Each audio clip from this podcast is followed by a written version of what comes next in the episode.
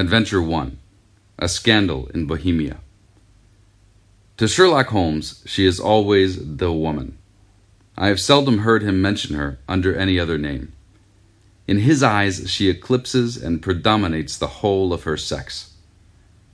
It was not that he felt any emotion akin to love for Irene Adler.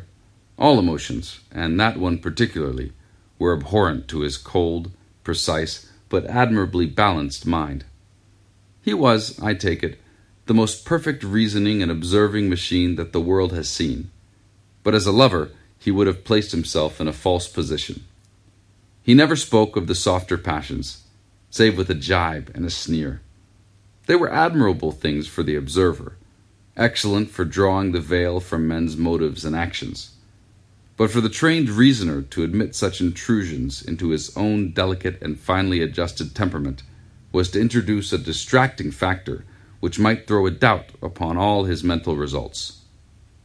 Grit in a sensitive instrument, or a crack in one of his own high power lenses, would not be more disturbing than a strong emotion in a nature such as his. And yet, there was but one woman to him, and that woman was the late Irene Adler, of dubious and questionable memory.